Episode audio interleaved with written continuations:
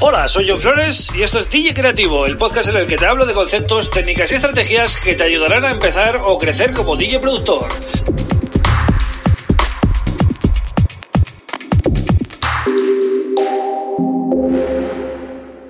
Hola, bienvenido, bienvenida a DJ Creativo. Mi nombre es John Flores y este es el episodio número 65 del podcast.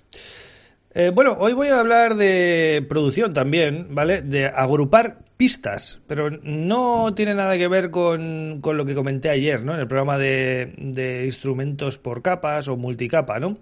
Eh, sino que eh, me refiero ya más a, agrupar pistas de cara a la mezcla, ¿vale? A tener todo más ordenadito y de una manera más coherente para nosotros. Pero antes, como siempre, te recomiendo que visites mi página web johnflores.pro donde vas a poder encontrar vídeos, todos los podcasts que a día de hoy ya, pues como digo, son 65 con este, con las notas del programa, eh, porque a veces dejo links, ¿vale? Y también tienes un newsletter semanal para apuntarte y un formulario de contacto para eh, comentarme lo que te apetezca, ¿vale?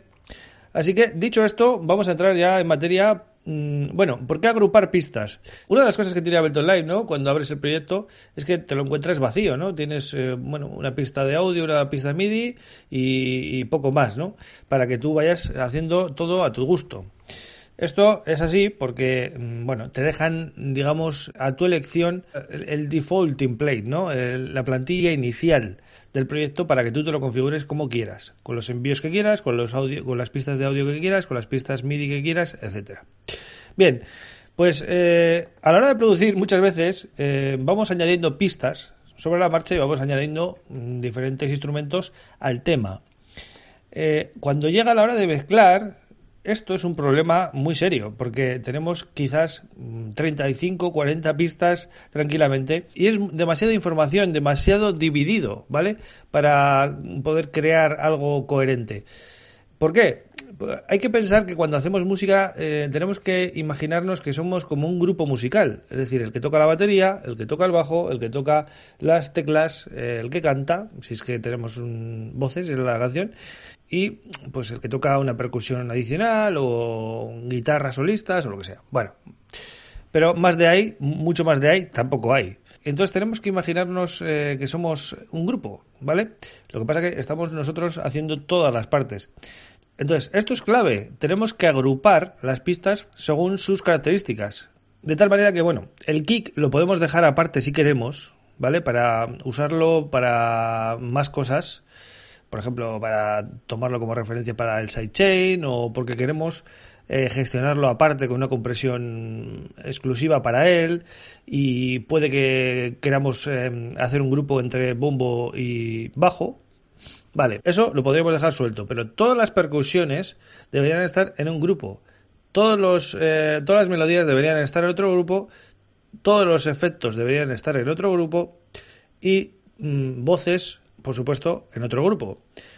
El bajo, como os digo, podéis dejarlo separado o juntarlo con el bombo. Y de esa manera vamos a trabajar con 4 o 5 grupos, ¿vale? Que para la cabeza es mucho más fácil. Vamos a tener las ventajas, además de poder comprimir, ecualizar, aplicar reverb, aplicar eh, cualquier efecto al grupo entero de una manera muy sencilla y darle em, una, bueno, una textura eh, similar a todo el grupo, a todas las pistas que componen ese grupo. Y eh, a la hora de ajustar los volúmenes nos va a ser mucho más fácil, porque no es lo mismo mezclar 40 pistas que mezclar 5 pistas. De tal manera que, bueno, subes el bombo, subes la percusión, subes el bajo, subes eh, las melodías y vas viendo cómo va quedando todo, ¿vale? Y si falla algo, pues puedes ir haciendo ajustes a todo el grupo. ¿Vale? Entonces, eh, esta técnica de agrupar pistas para mezclar y poder crear de una manera mucho más coherente es algo vital. Así que quédate con ello y eh, empieza a aplicarlo en tus producciones porque vas a notar eh, que vas a ser mucho más productivo y tu cabeza va a estar más enfocada ¿no? en conseguir un buen resultado. Así que nada más, este es eh, un poco lo que te quería comentar acerca de este tema. Es súper importante agrupar pistas, quédate con eso. Y bueno, mm, como tip del día, yo creo que ya eh, he hecho los deberes, ¿no? Así que nada, eh, yo vuelvo el lunes con otra semanita nueva del podcast y con muchas más ideas que te iré, bueno, comentando aquí, como siempre. Suscríbete al podcast si es la primera vez que escuchas. Ya sabes que estoy en todas las plataformas: Spotify, Apple, Google Podcast, Evox, cualquiera que escojas. Ahí estoy subiendo contenido de lunes a viernes para DJs y productores que quieren eh, comenzar o crecer, ¿vale? Dentro de, este maravilloso mundo de eh, la música electrónica, digamos, ¿no? Lo dicho, vuelvo el lunes. Un abrazo. Agur.